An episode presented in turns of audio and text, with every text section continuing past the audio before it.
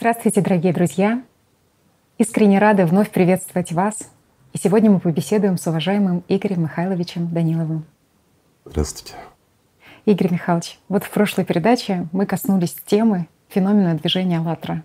И вы с такой теплотой отзывались о участниках движения «АЛЛАТРА», о настоящих волонтерах, о истинных волонтерах, которыми движет любовь к ближнему и действительно высшие цели.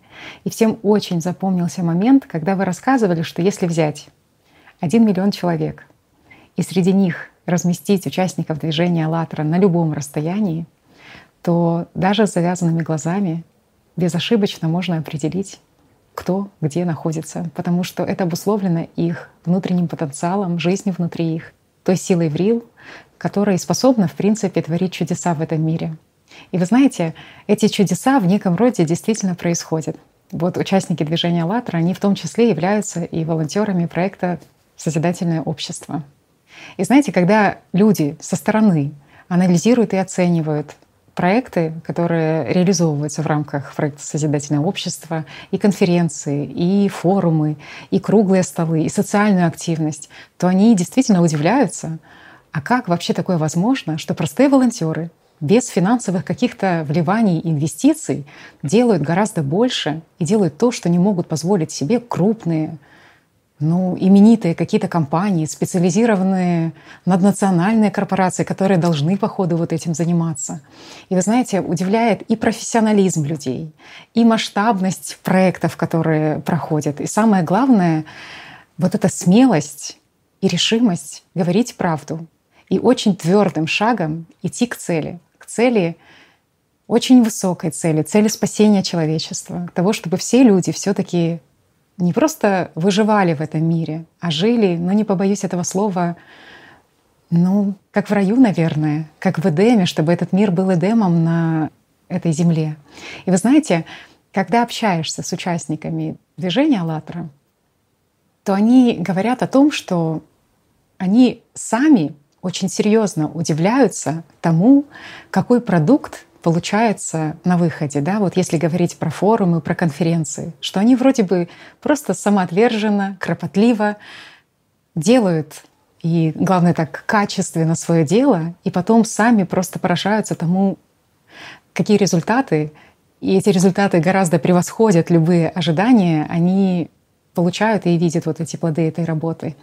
И вы знаете, Игорь Михайлович, очень, конечно, в потребительском формате непонятно для людей, как же так, не ожидая благодарности, не ожидая почета какого-то, не ожидая финансовой заинтересованности, люди могут вот так дружно, сплоченно действовать именно во имя друг друга. И по сути, тем людям, которые находятся внутри движения, тоже до конца не видно и не ясно, как это вообще все происходит, как такие результаты получаются, в чем сила движения «АЛЛАТРА», в чем феномен движения «АЛЛАТРА», почему ну, так эффективно движение «АЛЛАТРА». Поэтому вопрос к вам, Игорь Михайлович. А как вы считаете, в чем все-таки сила движения «АЛЛАТРА» и в чем феномен «АЛЛАТРы»? Сила в правде, а феномен в единении. И вот это действительно так. Но ты даже вот не сказала и самого главного, угу. что отмечают не все, но замечают все то, что происходит в «АЛЛАТРА». Вот давай поясним так, чтобы было понятно нашим друзьям, о чем мы говорим. Во всем мире, везде людей разъединяют. Мы все разные по цвету, по социальному статусу, по языкам. Ну, мы вообще разделены кругом. Мы разделены на страны. У нас у каждого свой менталитет. У нас свои законы, свои традиции. Мы разные. И нас дробят даже там, где мы должны быть цельны. Даже в одном государстве нас на много кучек разделяют. Угу. Правильно? Да, да, да. Ну, так же, да, друзья? Так вот, в «АЛЛАТРА», когда люди действительно занятые, наши настоящие аллатровцы, они отмечают, что нет разделения, оно все куда-то исчезает. Угу. И один и тот же менталитет, угу. Одно и то же понимание. И людям очень легко общаться, где бы они ни были, ну, друг с другом, скажем так, по всему миру. И вот это самый интересный феномен. Почему? Потому что у всех людей, у аллатровцев, вырабатывается единый менталитет любви Божией. Mm. Нет ничего лучше. И все вот эти шайтановские установки, они просто осыпаются, как шелуха. И вот это самое замечательное. И тогда, конечно, открываются и возможности. Потому что люди делают не для себя. Они не ждут ни выгоды, ничего, не делают это все для людей, для других людей. И опять-таки в служении миру Господню. Что может быть лучше? Поэтому и получается все. Еще, Игорь Михайлович, знаете, вы сказали, очень четко подметили про то, что нет никаких менталитетов. Вот в одной из встреч участники движения «АЛЛАТРА», в принципе, они на разных встречах, офлайн, онлайн, когда встречаются, обсуждают проекты, они отмечают то, что но вдруг они осознали, что действительно нет вот этой разности менталитетов, потому что все таки это участники из разных стран, с разной культурой, с разной идеологией в странах и так далее. И если изначально все таки когда они только начинали работать над проектами, может быть, какие-то моменты такие проскальзывали, то вдруг в какой-то момент они четко осознали, что нет этой разности в менталитетах. И ты вспоминаешь, как вот сейчас есть мечта у человечества выйти, допустим, в космос тот же, да, ну, и да. очень много проектов делают наземных, которые бы ну, смоделировали вот эти условия, когда человеку нужно длительно находиться в космосе. И меня тоже так поразило про то, что ключевая проблема все-таки не в техническом каком-то моменте, а в моменте взаимодействия именно самих людей. Что проблема в том, что встречаются люди с разными менталитетами. А даже если люди с одинаковым менталитетом, вот как в проекте там «Биосфера 2», столкнувшись с первыми трудностями, они ну, разошлись по разным полюсам и перестали даже смотреть друг другу там в глаза. Понимаешь, почему это происходит? Ага. Вот э, попробуй объяснить. Собрались как ну, знаешь, вот как скорпионы в банке. Угу. Почему? Потому что собрали эгоистов и гордецов, поместили их в одном помещении. И они должны длительное время пробыть вместе. У них нет ни цели единой, угу. ни стремления, ни желания, ничего общего, кроме денег. Денег и известности. И все. Это все, на чем их объединили. Но можно ждать результата от такой компании? Положительного результата не будет, будет разъединение. Мы много раз об этом говорили. Шайтан разделяет. Угу. Троих разделит, двоих поссорит.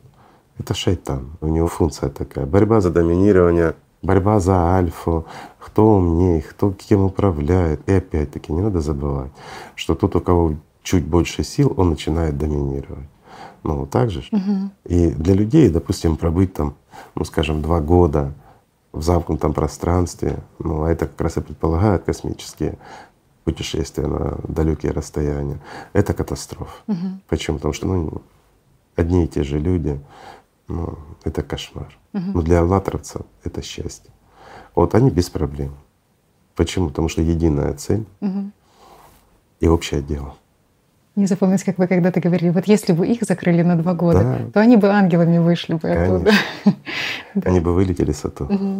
Представляешь, какой вот, ну, ну, это действительно халява, понимаешь, что это ну, лучше не придумаешь.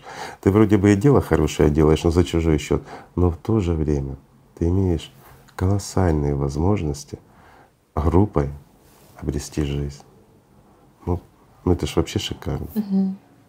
Знаете, Игорь Михайлович, и участники отмечают, что все таки когда вот происходит вот это единение, то всегда есть вот эта победа, потому что вместе ну, обязательно найдете какие-то решения, которые не можешь найти поодиночке, что они как пазл единого вот какого-то механизма, и сами вот действительно, как я уже говорила, удивляются тем результатам, которые происходят.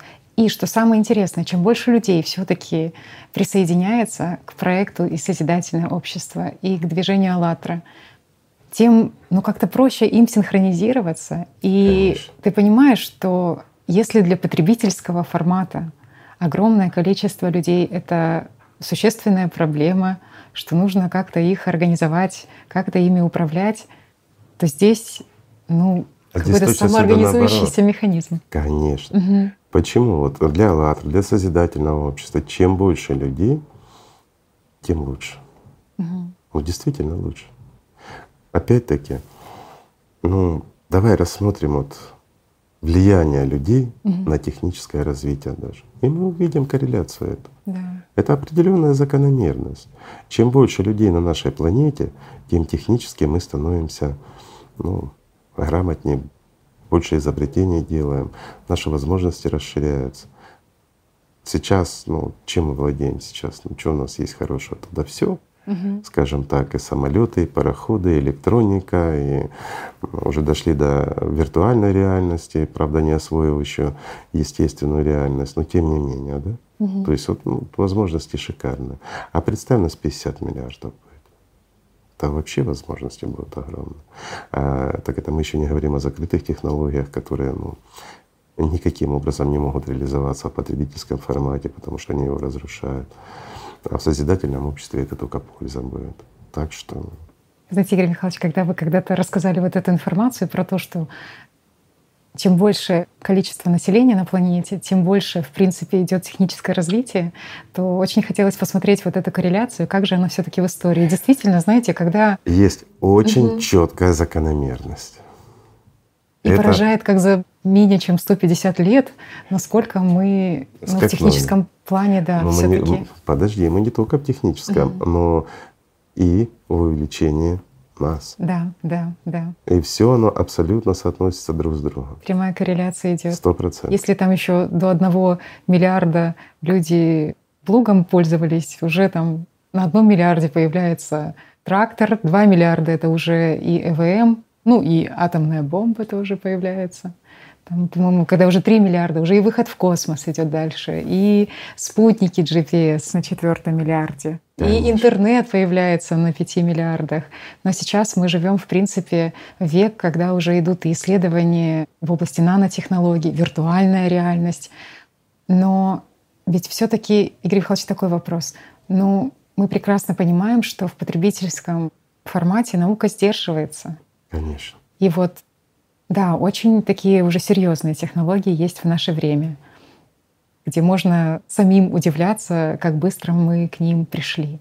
Но ведь, наверное, при таком количестве населения и при таком как бы едином потенциале мы могли гораздо больше, если бы Могли, если бы это было созидательное общество. Угу.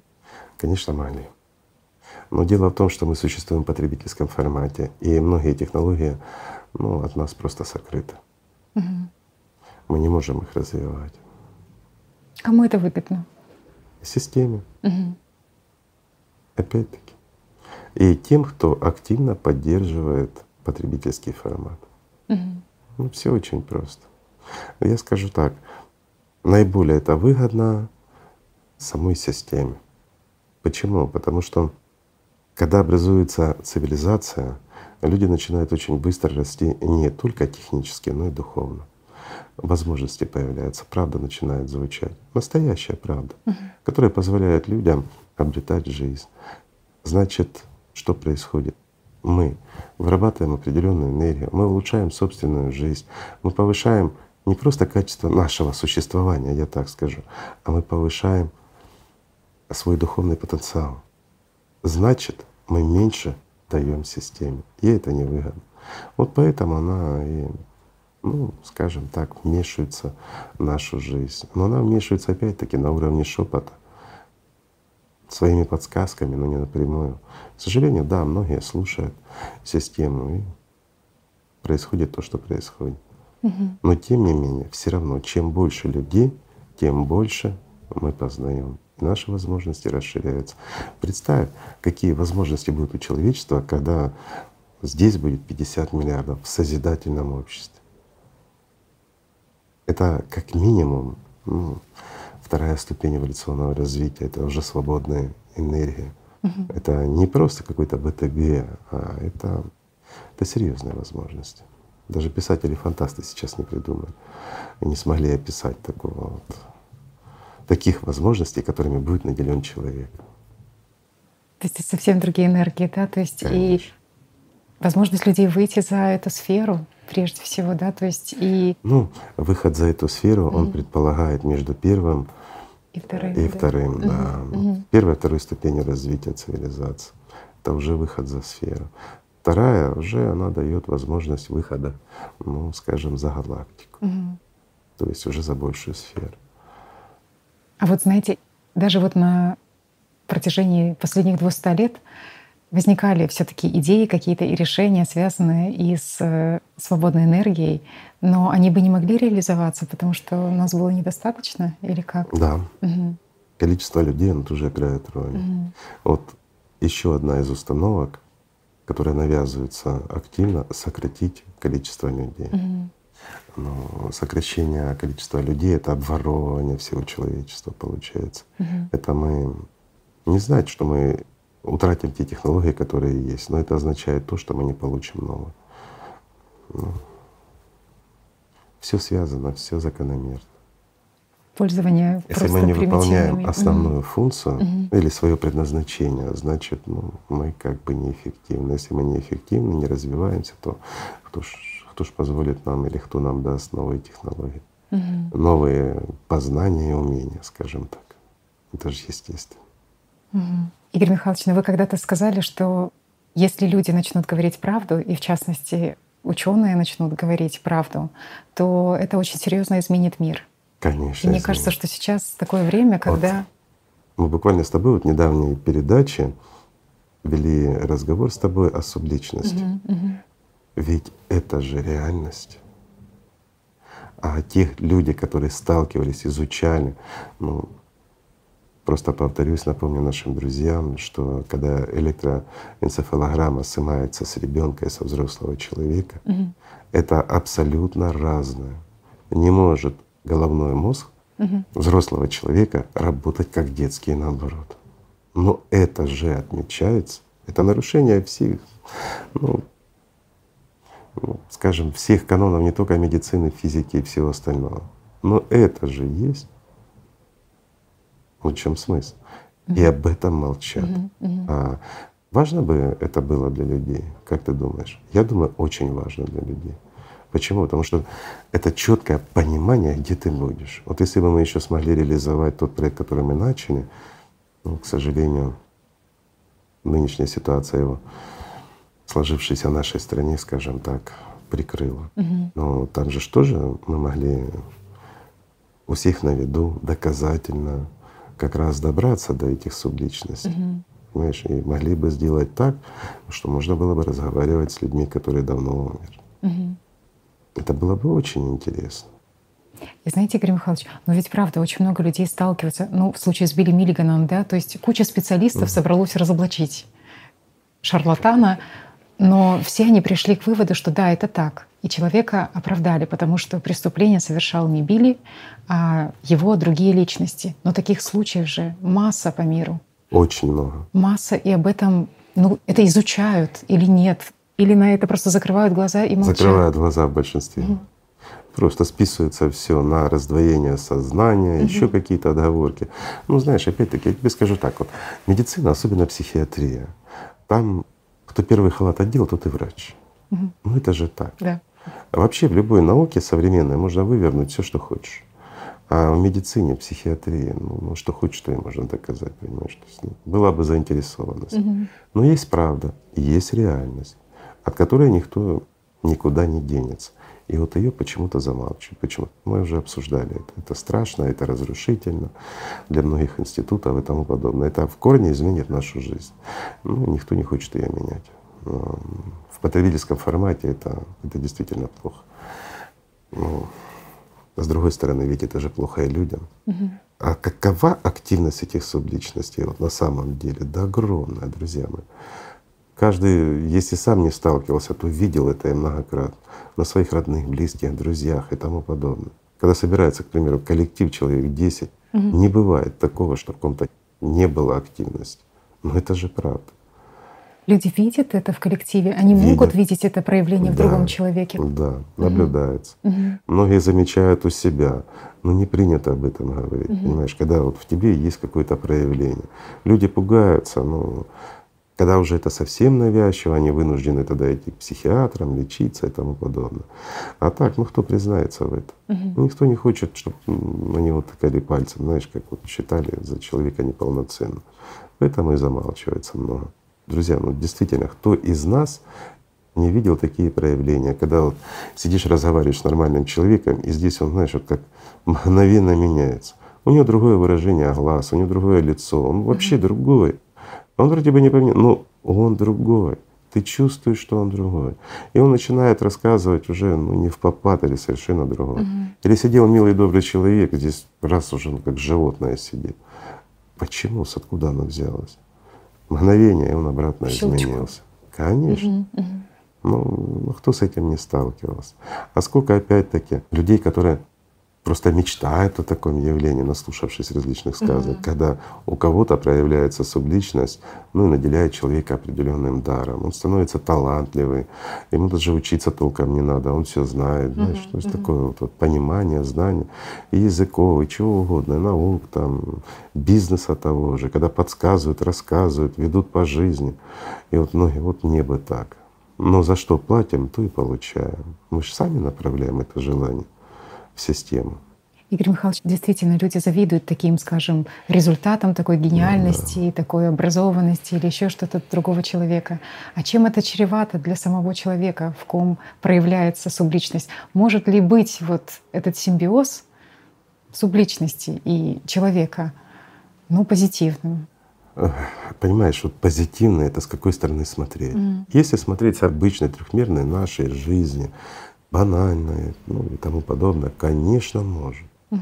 Но опять-таки это, знаешь, как дополнительное сознание человеку с расширенными возможностями. Для него не составляет труда там что-то изобрести, придумать, еще что-то, да? Угу. То есть, ну, ну, действительно, подсказки, опять-таки, субличность мир воспринимает совершенно по-другому. Для нее нет проблем остановить человека и сказать не заходи за угол дома, к примеру. Угу, угу. Или остановить человека. Вот он идет просто и здесь ему приказ, у тебя шнурки развязались. Человек начинает смотреть, где шнурки развязались, а нет, завязаны, думает, угу. что это мне почудилось. И начиная заходить за угол, он слышит, как там падает кирпич. Угу. То есть буквально мгновение. Для субличности проблем нет. Спасти жизнь носителю Конечно. Угу. Ну, если ему это выгодно. Угу. А вот, Игорь Михайлович, ну вот такие ситуации еще тоже люди описывают, что вдруг тебе спрашивают, допустим, через сколько ты будешь, да, в котором часу тебя ждать. Ну, человек говорит, я автоматически отвечаю там через 17 минут. И потом только ко мне приходит ну, такая цепочка размышлений. А почему 17 минут? А откуда я знаю? Ведь сколько нужно времени на дорогу? А будут ли там пробки и так далее? И вот он доезжает до места, смотрит на часы и действительно отмечает, 17. что 17 минут. И вот что это? Это работа вторичного сознания или все-таки подсказки от субличности? Это субличность. Угу. Вот это банальная субличность. Угу. Вторичное сознание, оно не сможет этого просчитать. Почему? Да, оно подключено к системе, да, но у него функция намного ниже, ну и возможности, скажем так, намного меньше, чем у субличности. Угу. Субличность для нее проблем нет просмотреть твой маршрут и рассчитать. И возможности интеллектуальные у субличности намного выше. У многих наших друзей сразу может возникнуть вопрос, а почему же но если бы мы их эксплуатировали, мы бы могли изменить мир. Угу. Надо помнить, друзья, что субличности — это мертвые. И у них одна цель — кушать. Нету никакой другой цели. Вот просто. Когда вы однажды сказали в передаче про это, но знаете, в сознании многих возник вопрос, но все-таки вот есть родные и близкие. Не знаю, там бывают мамы, потерявшие детей, или дети, потерявшие своих родителей. И у них светлое воспоминание, безусловно, каких-то эпизодов вот здесь в жизни, когда… Ну, конечно, но они же помнят живых, да, родных да, и близких. В хороших контекстах конечно. помнят. И очень сложно осознать про то, что все таки субличности, они лишены всего морального, как бы нравственного, э, да. находясь уже по ту сторону? Что они, они знают, они чувствуют родственников, они понимают, что они делают, но они будут все равно делать. Неужели они будут лишать жизни будут. своего родного и близкого? Будут. Угу. Если у них будет такая возможность забрать жизнь у своего ближайшего родственника, которого он до безумства любил при жизни или с легкостью бы отдал собственную жизнь за него, став субличностью, если у такой субличности появится возможность забрать жизнь, заберет, не думая, мгновенно. Хорошо. Для понимания давайте расскажу такой пример, друзья. Вот вы со своими родными, близкими, самыми дорогими для вас людьми решили прогуляться. Зима, лед на реке с быстрым течением, Все гуляют, и ваши родные и близкие решили прогуляться, и вы тоже. Вроде бы лед крепкий, вроде бы все хорошо, но именно под вами он проваливается. Вы попадаете в воду, пытаетесь выбраться, хватаетесь за лед, а он подламывается, и вы чувствуете, как вас несет под лед. Вы осознаете еще одно мгновение, и вас затянет в эту пучину, в эту темноту. Но здесь, на льду, стоят ваши родные и близкие. Разве вы не будете хватать их за ноги? Простой вопрос. Как спасительная соломинка. Конечно, будете. А кто это будет делать вас? Ведь вы же подвергаете их угрозе. И вот здесь смотри, какая ситуация, да? Вроде бы подвергаешь родных и близких угрозе, угу. а, но с другой стороны, это шанс выжить тебе, угу. потому что ты не можешь за лед ухватиться, угу. и тебя несет течением. Мне еще запомнилось, как вы говорили, что ведь здесь человек вот эту эмоцию страха, паники, он испытывает 90 секунд, пока вот эта химическая реакция Конечно. идет. А там люди постоянно находятся в этом состоянии, состоянии паники, состоянии страха. То есть и они прекрасно состояние. понимают, да, что это что? единственный шанс их Конечно. на обезболивающее, на хоть какую-то там вот эту жизнь. Игорь Михайлович, ну вот так бывает, но когда вы говорили однажды, что субличности влияют на человека, то Казалось, что это в те моменты, когда ты вспоминаешь о субличностях и передаешь им силы. Нет. Давайте посмотрим вот некоторые семьи. Угу. Вот кто этого не слышал или кто не знает такие семьи. Угу. Ну вот жила семья многодетная, хорошая. Вот умирает один человек. Буквально проходит месяц-два, второй умирает, третий, четвертый, пятый. Угу. Вот как по писанному. Да, За год да. может умереть там половина родственников. Вопрос, почему? Потому что первый, кто ушел, он стал ну, достаточно сильной субличностью. Угу. И он начинает тянуть за собой. Ну, не обязательно, не всегда люди должны умирать и уходить вслед за ним. Угу. Сколько зла творит субличность. Люди начинают и болеть, начинает все рушиться, разрушаться, масса проблем возникает. Опять-таки появляется раздражительность у людей, теряют сон. Знаешь, вот оно все одно на одно накладывается. Да, здесь есть оправдание. Ну, мы потеряли родного, близкого угу. человека, мы пережили стресс. Ну вот, ну вот отсюда возникли масса заболеваний. Возникли. Но зачастую это просто голодная тварь. Да, нам хочется, чтобы это был любящий, хороший человек. Но любящий, хороший человек его тянет под лед. Ему страшно, ему больно, и он хватается за живое. Он пытается избавиться от той боли и от того ужаса, в котором он находится. И вот из-за этого все и происходит. Из-за этого хватает за живых, а кого он лучше всего помнит и лучше всего чувствует. Ведь субличность, она как раз оперирует другими критериями.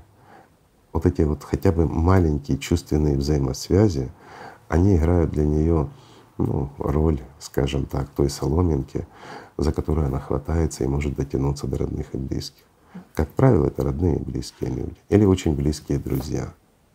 Там, где ну, у людей есть какая-то взаимосвязь, такая вот, скажем, более прочная, чем с остальными. Потому что до незнакомого человека, или ну, которого ты знаешь, ну, скажем так, не считаешь его родным и близким, дотянуться будет сложно. А вот родные как раз те, кто первая линия, кто страдает. Угу. К сожалению, но это так. Вот почему мы это рассказываем? Мы как раз основное, для чего мы это рассказываем, для того, чтобы люди сами занимались. Угу. И понимали, что не просто для тебя это проблема смерть, это проблема еще для твоих родных и близких. И вот когда мы живем еще здесь, мы можем многое изменить. Мы можем обрести хотя бы покой. Это уже много. Мы уже защитим от себя, как знаешь, вот как действительно как от вампира своих mm-hmm. родных и близких, потому что мы не будем их поедать. Даже это того стоит. Настоящая забота о ближнем. Конечно. Да, и Почему? Себе. Угу. Вот есть еще одна проблема. Человеческое сознание, оно исключает понимание смерти как таковой. И человек не осознает, он теоретически лишь понимает, что он умрет, угу. Но он не верит в это. Сознание это исключает. И эксперименты ставили Совершенно подобные. точно, да, израильские И врачи изучали. активность мозга проверяли. Не хочет сознание совершенно никак Отказывается. воспринимать смерть, соотносить вот с человеком. Просто отказывается Конечно. собственную смерть воспринимать. И вот, вот это нежелание нашего сознания, оно как раз и людей делает, знаешь, ну, я бы так сказал, неверующими, Мгм. Эгоистичными, ленивыми и тому подобное. И люди не заботятся о послесмертной судьбе, пока не столкнутся. Мгм. К сожалению, это правда.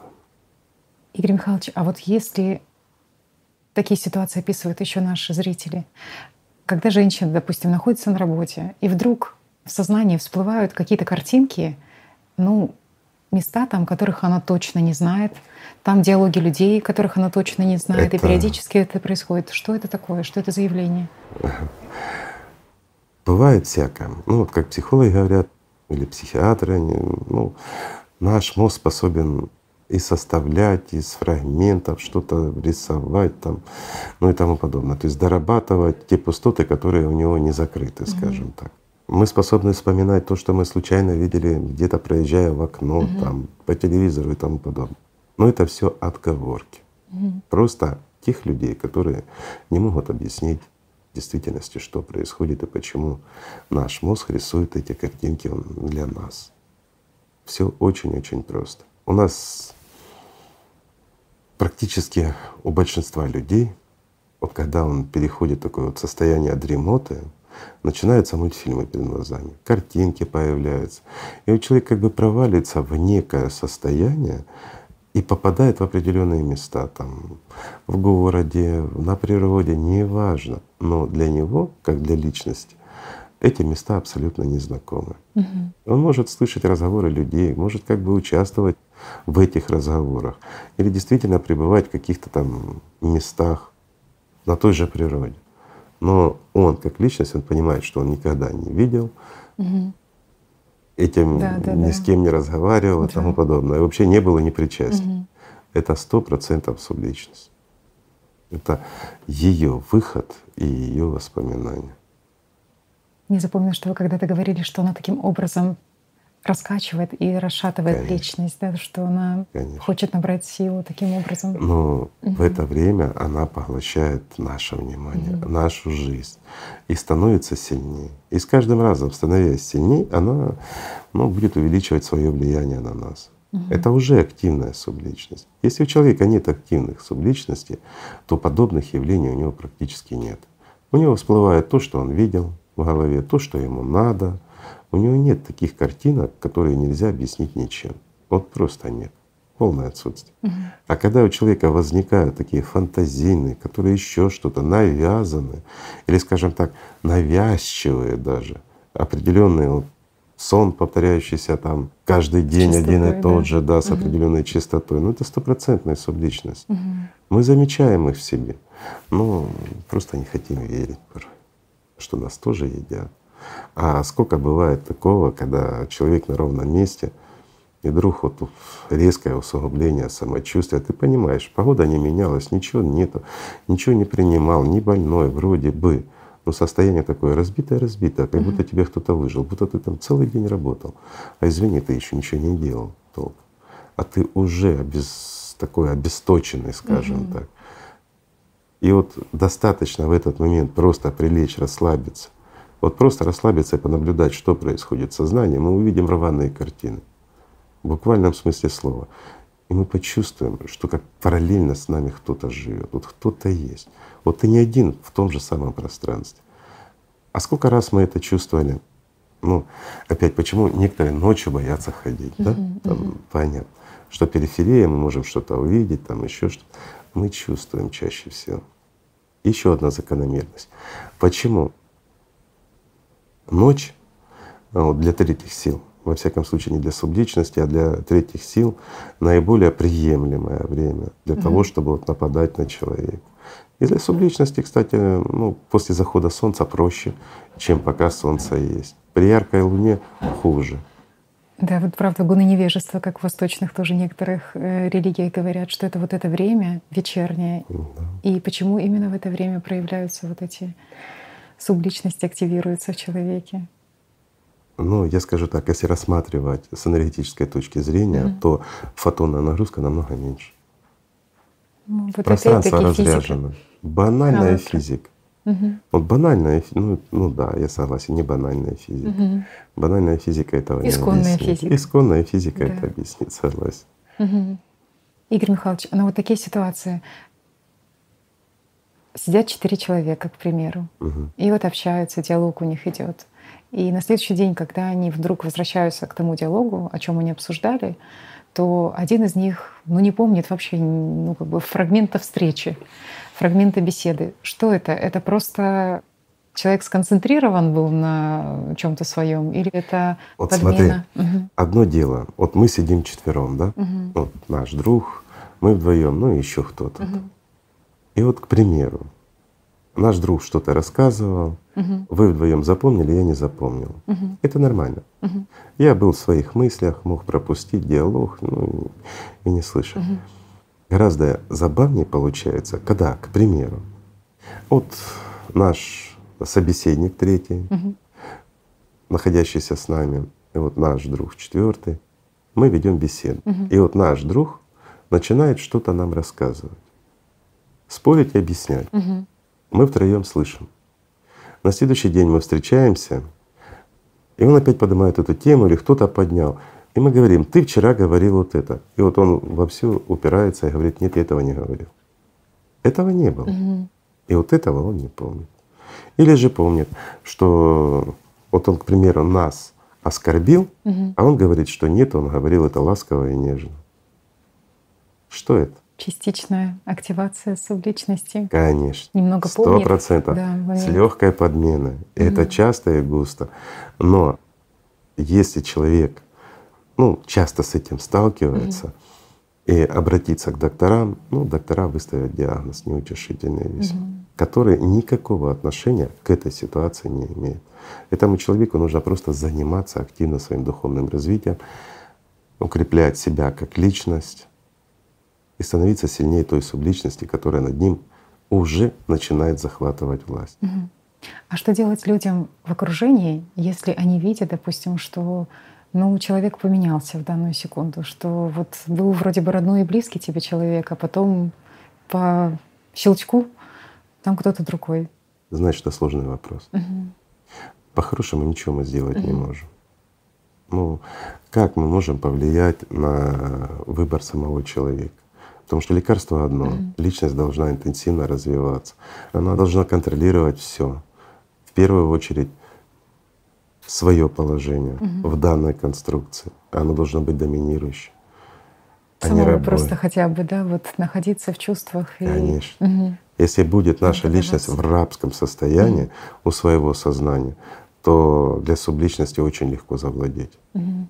Если личность развита, если человек идет по духовному пути, ну никакая субличность ничего ему не угрожает. Угу. Вот мы сегодня раз и опять скатились до субличности. Ну, вы знаете, ну, тема острая, я очень понимаю. острая, потому что люди, ну, как бы ничего не знают о устройстве самого человека, ничего не знают о самих да. себе. Знаешь, что тебе скажу? Угу. На сегодняшний день все, что мы знаем о человеке, менее пяти процентов. 95% мы вообще не знаем о человеке. Угу. Как он устроен, кто он и что он, какова его роль. Ну, вообще ничего не знаем.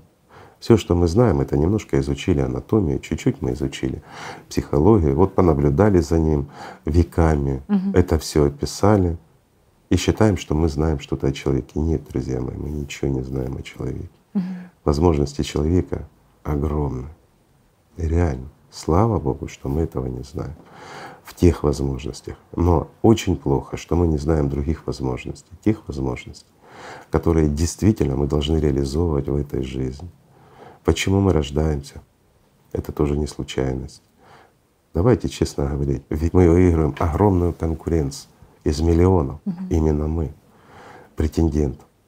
И потом мы от эту жизнь, мы просто ее отдаем сатане вместо того, чтобы обретать настоящую жизнь. Угу. Ведь мы уже все победители, мы все избранные здесь. Но тем не менее, свою миссию мы не выполняем. Да, я понимаю подмены, там, искажения знаний, еще что-то, но мы ведь это чувствуем, мы mm ведь это знаем. mm Почему мы не развиваем в себе исконные наши mm чувства и понимания, которые заложены в нас как в личности? Ведь они резонируют, они понятны. Нет, мы слушаем свое сознание. Ведь мы же знаем как личность, что сознание лживо, что это и есть шайтан. И разве нас не предупреждали? о том, что шайтан силен и что он в нас. Предупреждали, мы это знаем. Но мы в это не верим. Почему? Потому что простой вопрос. А почему мы не верим шайтану? Хороший вопрос, угу. да? И вот когда мы не верим шайтану, мы не верим и в Бога. А почему мы в них не верим? Да потому что это время вместо нас живет шайтан. Угу. То есть мы настолько, как личность, слабы и деградированы, что мы отдаем даже богослужение наш, наши молитвы, мы отдаем шайтану. И он вместо нас это делает. То есть мы не живем. Угу. это тоже правда. Почему? Потому что человек это не есть вот это активное мышление там внутри себя, как нас приучали, да? Я мыслю, значит, я существую и тому подобное. Мне еще запомнилось, как вы когда-то говорили, что когда ты обращаешься и призываешь вот эту интуицию великую в себе, какой, кое является субличность, то ты, по сути, взращиваешь убийцу. убийцу. Да. И ты даешь силы тому, кто сейчас проявляется, для того, чтобы он окреп и в следующей жизни был еще более жесток, чем Конечно. в данном варианте. Знаешь, что самое страшное? Mm-hmm. Вот э, опять-таки люди многие не понимают, даже mm-hmm. те, кто ну, знаком с субличностями, те, кто изучал это давно, простой вещи. Ведь если ты вскормил в себе твоего убийцу, mm-hmm. ты будешь у него в рабстве, возможно, тысячи и тысячи лет. Почему? Потому что он становится твоим хозяином. Там, в той иерархии. Конечно. Угу. Он становится сильнее. Угу. И если он проявился в тебе, угу. и вот сколько бы ни было субличности, он будет главный, потому что он доминирует угу. над живой личностью значит, он дальше будет доминировать над живыми личностями, он будет развиваться, и ты будешь наблюдать и жить в том мире, существовать, вернее, в том мире, в котором есть вот этот, ну, как сказать, хозяин, да, доминирующий, uh-huh, uh-huh. или тиран по-простому. И ты будешь под этой тиранией, мало того, что и так ситуация не очень, еще и тобой будет манипулировать. Должен будешь и будешь отдавать дань. То есть еще более усугубляя свое состояние. Угу. Так мир устроен. И вот это надо изучать. Игорь Михайлович, ну вот вы в одной из передач сказали как раз-таки в передаче, когда мы говорили про вот эти проявления, о том, что когда субличность набирает силу, то именно тогда она может коммуницировать с другими да. субличностями. И у наших ребят тоже возникли такие вопросы. Это в рамках одного носителя или все таки субличности, которые некоторое время назад были вместе, может быть, творили какие-то бесчинства, смогут через некоторый промежуток времени в новом поколении встретиться и продолжить разрушать этот мир? Знаешь, я так отвечу. Да, могут. И этому э, есть примеры. Ну, опять э, придется вернуться к ННРБ. Там изучали и готовили угу. людей. И когда мы вспомним ну, процесс над ними уже, то некоторые высокопоставленные чиновники в их иерархии они смеялись на суде. И они абсолютно ничего не пугались. Знаешь почему? Потому что вот эти высокопоставленные чиновники, они входили в определенный круг людей, которые как раз и занимались тем, что накапливали силовые моменты и тому подобное, использовали, ну, скажем так, закрытые практики. Что давали эти практики? Они при жизни учились оперировать и накапливать энергию в Рим. Угу. Естественно, они понимали, что после смерти они будут доминирующей субличностью. И они по-любому после своей физической смерти они смогут захватить личность. Более того, они смогут связаться друг с другом. Возможно ли это? Возможно. Да, возможно. Вы знаете, Игорь Михайлович, наша сегодняшняя тема, хоть мы и пришли вот к теме субличностей, она очень четко сопрягается с проектом «Созидательное общество», я объясню почему. Потому что когда ты смотришь на некоторые уголки нашего мира, в котором мы живем, то ты понимаешь, что отдельные регионы напоминают просто ад на земле, ад, который сотворен руками да. самого человека. И всегда был вопрос, как человек мог прийти к тому, чтобы на планете сотворить именно ну, вот такой сценарий. Почему не рай на земле, где всем бы было хорошо? Почему нужно было довести отдельные регионы мира ну, до такого плачевного состояния, что… Да, большинство регионов. Угу. Давай так скажем, люди обладают свободой, реальной свободой здесь? Угу. Нет. Они хозяева собственной жизни ну, в определенных рамках. Знаешь, вот как, ну, я скажу так, как таракан в банке. Ты обладаешь свободой в банке, угу. ну не больше. Ну что, не так, друзья? Вот хотел бы еще отметить такой момент, что вот мы сейчас поговорили о группе тех лиц, угу. и мы видим, что сейчас огромный всплеск этой темы. Умные поймут, а дуракам оно и не надо. Получается, Это что факты, они оказывают влияние гораздо большее, чем человек ожидает вот эти субличности. Люди же больше живых боятся, знаете, как э, чем ну, живых тоже да? некоторых стоит бояться, угу. особенно управляемых мертвыми. Угу. Мир такой. И вот это, к сожалению, правда. И вы знаете, Игорь Михайлович, именно в таких моментах ты понимаешь, насколько важно, чтобы все-таки было вот это духовное ядро у человечества. Это люди, которые ну, не просто доносят истину, а которые этой истиной обязательно живут, которые взращивают эту в этом жизнь смысле. внутри себя. Это, знаешь, скажем так, можно изменить этот мир? Можно. Угу. Но изменить его могут только те, кто действительно любит Бога. Почему? Потому что противостоять темноте может только свет. И всякий, воистину любящий Бога, действительно и честно, не на словах и не для соседей, а от чистого сердца. Это уже есть человек, который меняет мир лучше. Я так мягко и аккуратно скажу. И у которого есть прекрасное будущее. У нас на самом деле два пути. И мы уже не раз об этом говорили. Не будем углубляться в эту тему. Почему? Потому что, ну, правду мы не можем сказать, но мы намекнули сегодня о той правде и той реальности, которая действительно существует в этом мире. Умные сами поймут, о чем мы вам рассказали в наших паузах. Я так скажу. Между строк. Между строк, да. Так вот, если мы не вернем этот мир живым, значит будет второй сценарий. И он справедлив. Поэтому живых должно быть гораздо больше. Правильно. И жизни а жизнь быть это много. любовь. Да, самое Поэтому, друзья мои, давайте начнем просто с любви друг к другу. Спасибо. Огромное спасибо вам, Игорь Михайлович. Знаешь, честно, друзья, это интересная тема, я понимаю, что они вас захватывают, но мы очень и очень ограничены в возможности донесения этой информации до вас. Почему? Потому что мы вынуждены молчать, к сожалению, о многом.